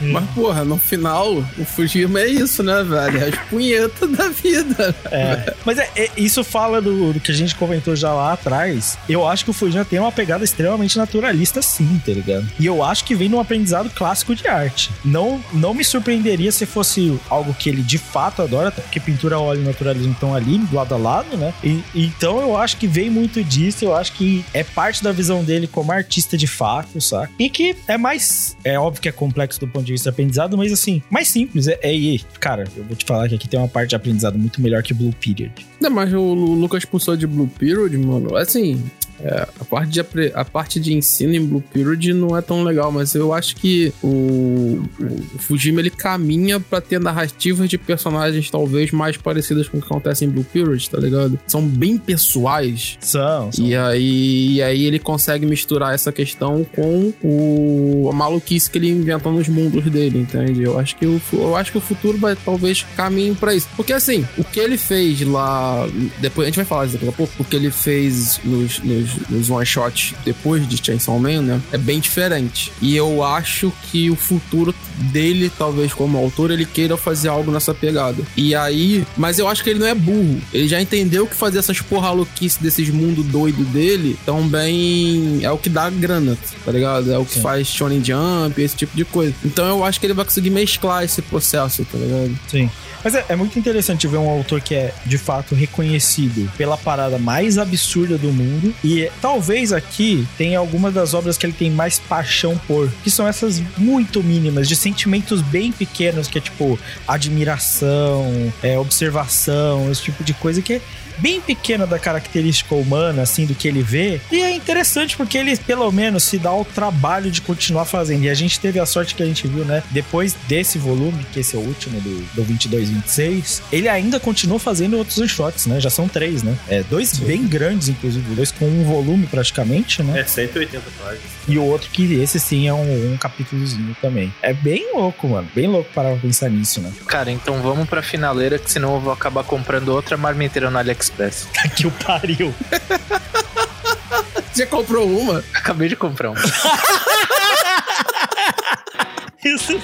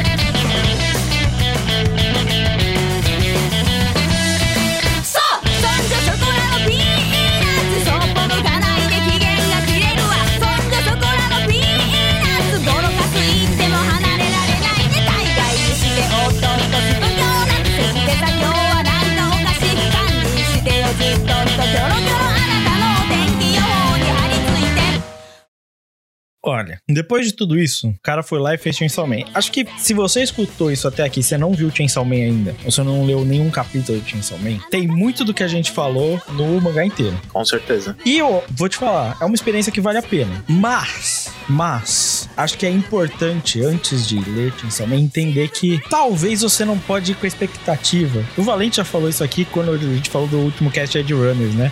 Não é a expectativa de é o melhor que eu já vi na vida e sei lá o que. Não que não possa ser pra pessoa que tá te falando isso. É, mas essa expectativa é uma expectativa que te faz ter umas distorções muito malucas, tá ligado? É, na verdade ela pode ser a melhor coisa pra você, mas você tem que entender que ela não é a melhor coisa. Então, tipo, É. é, o famoso guilt pleasure, tá ligado? E não, e não necessariamente tem como ser a melhor coisa pra todo mundo também. E, tipo, certeza. não é porque o seu Tirando brother. É, aí se você não gostar, você tá errado. Mas isso até liga com um único é, one shot que a gente. que não é desses volumes pré-Chainsaw Man, que a gente vai se dar o luxo de falar, que é o Futsu no Kitekirui.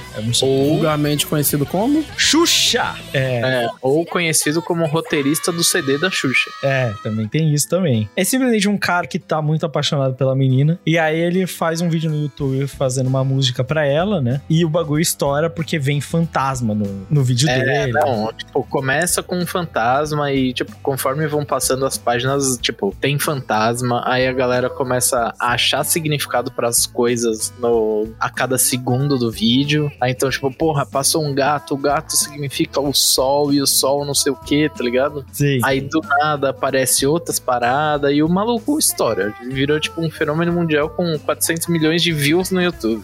Aí tem um, tem um motivo pelo qual a gente tá falando que isso tem muito a ver com Chainsaw Man, sobre a expectativa que você pode ter com, com ele, que ele fala até em primeira pessoa várias vezes aqui, né, o personagem. E uma delas ele até fala, cultura do armamento, porque eu estaria pensando nisso. É, sim. sim. Se isso não tá falando de Chainsaw Man, tá ligado? Tipo assim, não tem como. Porque, tipo, armas e Chainsaw Man estão diretamente ligadas. Só que, assim, eu acho que essa talvez seja a parte que eu tenho uma divergência da, da história. É, tipo, do, talvez o que que vocês acham que, tipo assim, eu acho que ele fala muito disso, desse bagulho de achar pelo em ovo, às vezes em coisas que o autor nem tinha pensado quando ele lançou a coisa. E fala também muito Ah, então sobre você tá-? Você tá me falando então que isso é uma releitura de Evangelion. Não, pera, moleque. Calma. Deixa eu terminar o raciocínio. Calma. Tá. Porra, agora eu perdi a minha linha. Tá, bom. É, tipo, fala muito sobre expectativa. Você vai me interromper de novo? não? Evangelho. Agora não. É, tá. É, Evangelho. ele fala muito sobre essa questão de expectativa e, e, tipo assim, sobre o que as pessoas esperam dele, mas eu acho que também fala muito de, tipo assim, da pressão que ele tava na hora de escrever a parte 2, né? Porque isso foi lançado antes de lançar a parte 2.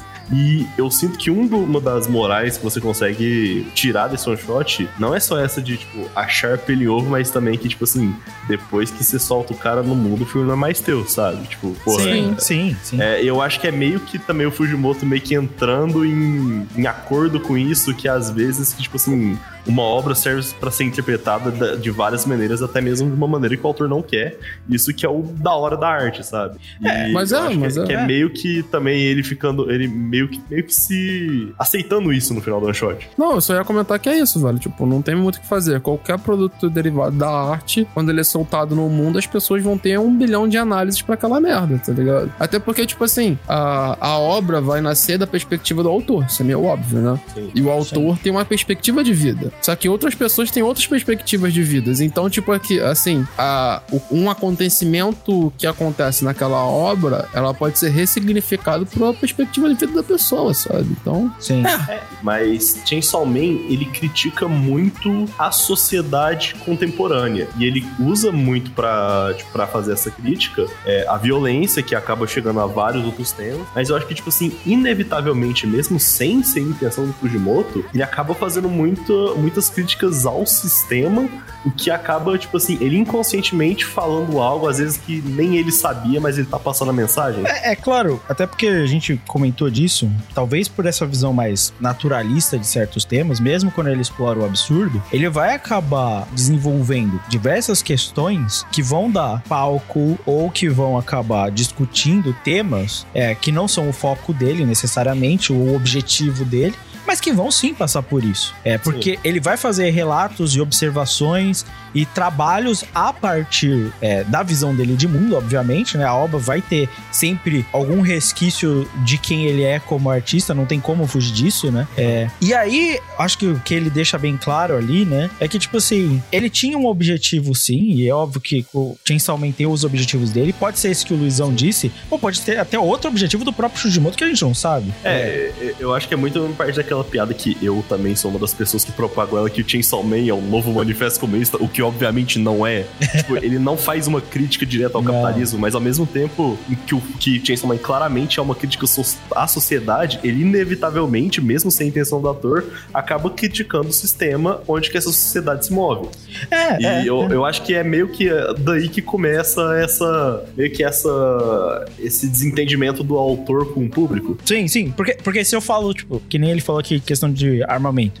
Se fosse uma obra genérica onde o personagem ele não usa armas e o outro usa, e é sobre esse grande herói que não usa armas, você pode ver isso como uma crítica ao, ao armamento. Mas pode ser que o autor só queria, na verdade, falar sobre um super underdog e por isso que ele usou armas, tá ligado? É, e tem um bagulho também que o Fujimoto ele falou em várias entrevistas que muito das ideias e designs é, em Chainsaw Man, Chainsaw Man é um bagulho muito gráfico como todas as obras dele, mas eu acho que é o mais, é o mais que tem essas ideias diferentes, esquisitas e da hora. Ele fala que muitas das coisas que ele pensa não não tinha significado. Sim. Ele realmente pensou porque ele achou estiloso. Eu acho que o exemplo mais, mais famoso, não vai ser um spoiler muito grande pra quem não leu, mas é quando a, a, par- a cena do- dos astronautas da Lua, do Hell, é, que é rola rola em Chainsaw ele falou, tipo, aquela coisa tem nenhum significado. E eu acho que muito, talvez, das ideias que a gente, que acabou de ter uma discussão muito grande, ele não tinha nada a dizer, mas subconscientemente ele acabou falando algo. sabe? Não, é porque a- a- Ele até tem algo a dizer, mas não sobre aquilo. Sim, É, exato. o, o, o, o que a gente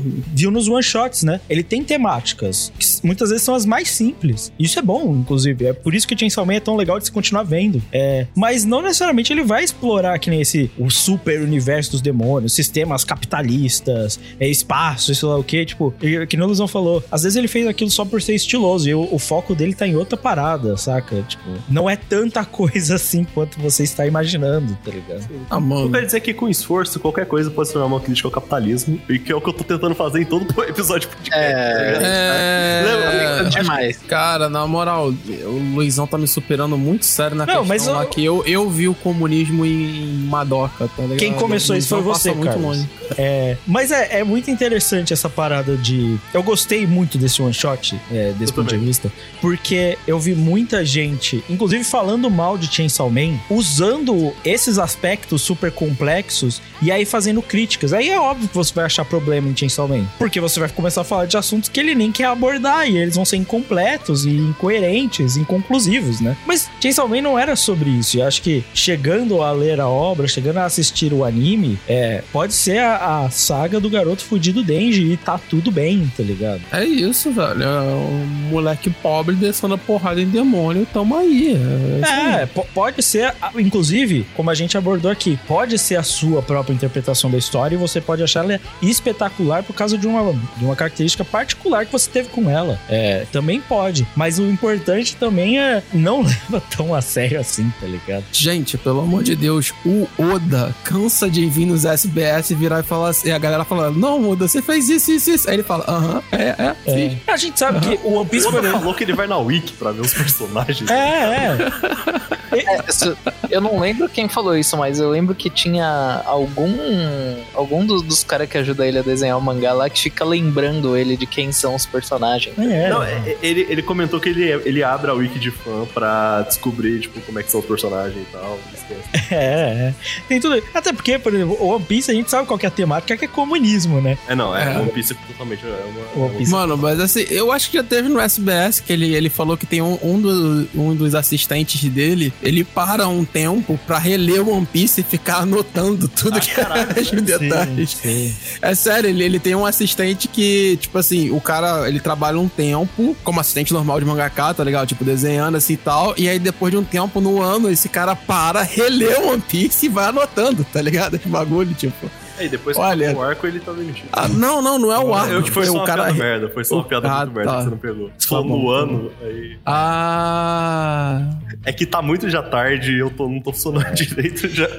Mas, ó, Caralho, olha, olha, a piada merda pior sem querer que o Lucas fez das piranhas foi mais engraçado. vou, vou te falar. é, foi legal ver todos esses one-shots. porque, Primeiro, foi super rápido. Foi demais. Que maravilha. Foi super rápido, a gente gravou isso. É, foi rápido, bom pra caralho. Bom pra caralho. Foi rápido. 40 minutos ele quase tudo. É, e a gente já vai gravar, editar e lançar. Aproveitando que a gente fez isso rapidão, foi bom e tal, custa nada. Vai que o ouvinte não quer ver todos, apesar de ser rapidíssimo, né? É, gente, pelo amor de Deus, é 40 minutos. né? Inclusive aí, Carlos, se você puder deixar o nome dos bagulho aí. É. Ah, no, no, no No post? site. Deixa, deixa, Post deixa. do site, deixa. porque senão vai ser difícil eles acharem. Saber o que, que a gente tá falando. Inclusive, tem tudo em um site em português BR, viu? Isso, daí, isso daqui nunca vai chegar no Brasil como mangá de fato, então. Ah, chega, eu acho Ah, não sei, ó, como, porque como tá como coletânea, é, não acho difícil, por exemplo, a Panini trazer quatro num compilado e quatro no outro, não. Não, tipo, tem- o- saiu o- literalmente como coletânea. Tipo, o, 20, o 17 e 21 é um volume, o 22 e 26 é outro. É, eu acho E que, eu bem, acho que rola. Eu acho, pior que eu acho que rola. Enquanto não lança, você pode procurar. Se, Na internet. Tem na, locadora internet. do Paulo Coelho. se for Assim, não, nem, nem isso, nem isso. Gente, tem na internet. A gente leu, tem na internet. É, Procure. Se, se lançar por uma editora, por favor, paga nós pela ideia que a gente sabe que vocês roubaram. Por é, favor. gente, entendeu? É, link de afiliado vai estar um dia aí no, no post. Enquanto isso, se você pudesse escolher dois pra indicar pros ouvintes, Luizão, quais você escolheria? Ah, olha, eu acho que os dois que eu mais gostei foram os do, do pós-Fujimas, do 22 26. O Siren Rhapsody, né? O da sereia. E, porra... Eu vou falar o da. O, o do Sasaki Kun parou a bala com a mão. Só porque, tipo, são, são duas fases diferentes e eu acho. Eu gosto muito dos dois, assim. Tipo, o do Sasaki Kun não é perfeito, mas eu gosto da loucura que é a insanidade que é o one shot. Então, Bom. que esses dois. Bom. Valente, os que você preferiu? Cara, eu gostei muito do da sereia, pra mim melhor. E hum, o, também o Love is Blind. Eu acho que esses são os dois que mais me surpreenderam, tá ligado? O sereia é mais pra ele ser mais completinho, ter uma historinha fechada, ser tudo muito, muito bem feitinho. Aham. Já o Love is Blind é mais pela insanidade, pelo, pelo, pela caoticidade que acontece e as piadas muito boas. Normalmente eu não gosto de, de comédia japonesa e sempre que eu me divirto com elas eu, eu tendo a, a, a recomendar porque é muito difícil acontecer. Sim, sim. E o Carlos? Assim, o que eu mais gostei a gente não falou hoje, então pula aí. tá. Ó, é os de depois, pô. Depois pra caralho. É, é, o- é um daqui, de que a gente comentou, galera. O que eu. É, tipo assim, que é aquele que a gente falou que é o grandão que ele lançou depois de Chainsaw Man, tá ligado? Que é, porra, basicamente um volume de mangá, com 180 páginas. Não, que eu, que eu também acho que é o melhor, sabe? Não, é- ele- mas é assim, gente, gente, tipo assim, é anos de luz. Saca? Tipo, é- Leiam esses porque é, a, a- é, é muito diferente do que ele faz, tá ligado? Mas Eu- também- e, tipo, Um desses daí é maior do que todos esses juntos. é, É, exatamente. então. Então, tipo assim, só, é só pra falar, tá? Ah, dos que a gente falou hoje, dos que eu li, é, o que eu mais gostei foi o Love is Blind, porque é uma comédia retardada e eu adoro comédia retardada, cara, desse nível. Eu sou o cara que indicou Rina Matsuri pra cá, né, velho? Porra, um dos meus mangás favoritos é GTO, comédia retardada é comigo mesmo. E o outro, cara, eu gostei muito do Naruto of the Prophecy, cara, que é o da Sim. demoninho lá. Eu acho ele surtado e divertidinho e a, e a narrativa do irmão dela no, no- no- no tempo certinho, cara. Me lembra muito de Extensão mesmo. Pior que eu, eu tava pensando em pegar ele, o da sereia, só que, tipo assim, o da Naruto eu acho que ele já é muito próximo do Fujimoto que a gente conhece. E eu queria falar assim, pô. Sim, mas é porque eu não li os outros. Não, então- não, não, sim, sim, tipo, eu também acho ele muito bom também. E eu acho ele melhor do que os outros da primeira, da primeira leva, tirando o Love's Blind, porque o Love's Blind é um, uma completa retardadice. É, não. Pior que eu, eu também acho ele melhor. Eu acho que, na- na- no geral, o segundo volume tem mais coisa a dizer. É. Até mesmo o do, o do Anna, o Anna I Woke Up I Had Become a Girl, ele teve muita coisa pra discutir. Apesar de- Sim. Eu, eu vou te falar que eu particularmente gosto da ideia de tentar entender o artista por trás do Imoto no Ani, né? O do artista pedante. Eu acho. Eu, eu acho que esse, Combina com você. isso é mais interessante pela parte de tentar entender o que ali ele tá falando da arte dele, os caralho a quatro. Acho isso muito, muito maneiro. E eu, eu também tenho um apego pelo Love is Blind, mano.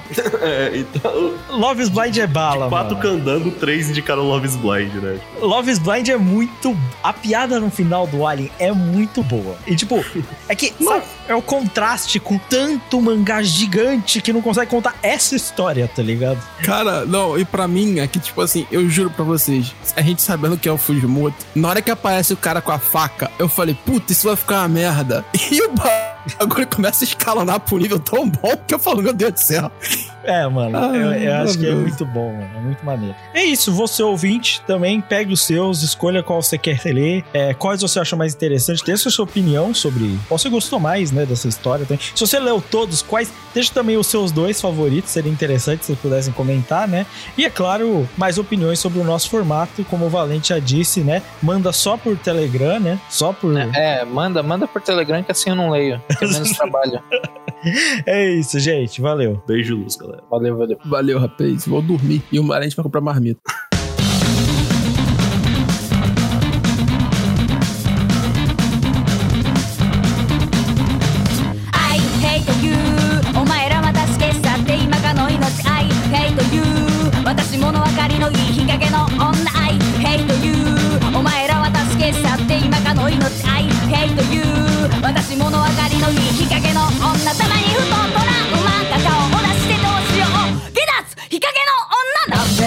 の方が好きや。何べん私の方が好きや。何べん私の方が好きや。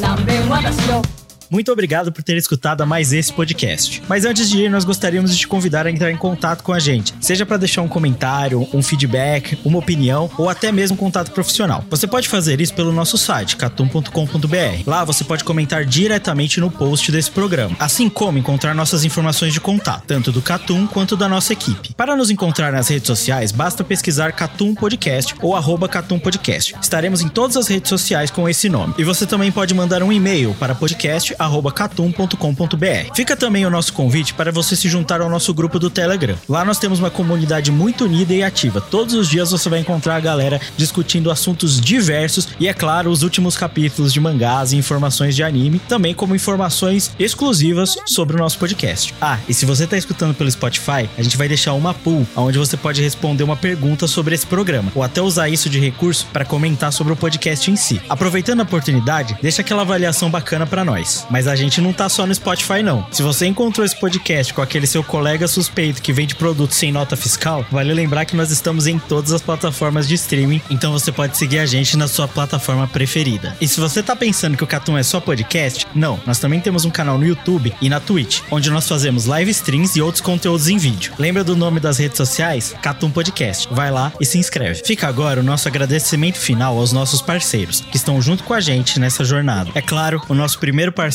o nosso parceiro mais antigo, o MDA, o Mundo dos Animes. Um podcast que lança semanalmente sobre assuntos diversos envolvendo o nosso nicho, seja animes, mangás ou temas variados. Você também vai poder escutar integrantes do Catum que fazem participações lá, assim como integrantes do MDA fazendo participações aqui. O MDA também tem seu portal, onde você vai encontrar uma variedade muito grande de notícias, informações e conteúdos diversos sobre animes, mangás e também conteúdos geeks e nerd. Outro parceiro muito importante também é a Rádio J Hero, que publica os nossos programas todas as terças-feiras às 18 horas. Como o nome já diz, ela também funciona como uma rádio. Então no grupo do Discord você tem uma interação muito bacana durante os programas. É sempre bom lembrar também do Papo Nerd com elas. As garotas estão toda semana fazendo conteúdos em live, seja no YouTube ou na Twitch, e é sempre bom escutar e incentivar conteúdo tão diverso como o delas lá. Entrando pro balaio de podcasts parceiros, estão os nossos amigos do Sofaverso. Você já deve ter escutado eles no nosso podcast de Gravity Falls. E é claro que você já deve ter escutado a gente lá no podcast deles. Não escutou? Por que, que você não vai lá escutar? Eles também têm conteúdo sobre anime, sobre mangá, sobre séries, filmes, muito conteúdo que não é abordado no nosso nicho, então vale muito a pena. Assim como o Proibido Otakus, um take completamente diferente e que também, assim como o Catum, briga contra o cronograma. Se você gosta de mangás e conteúdo sobre as revistas de mangás, vale muito a pena acompanhar o Analyze, que na nossa opinião produz o melhor conteúdo sobre essas revistas aqui no Brasil. Você vai encontrar informações detalhadas sobre as revistas, sobre vendas e, é claro, uma informação se o seu novo mangá favorito provavelmente vai ser cancelado. Fica um agradecimento final aos nossos parceiros que ajudam o Catum a seguir em frente. E é claro, o nosso último obrigado a você que escutou até aqui. Até a próxima.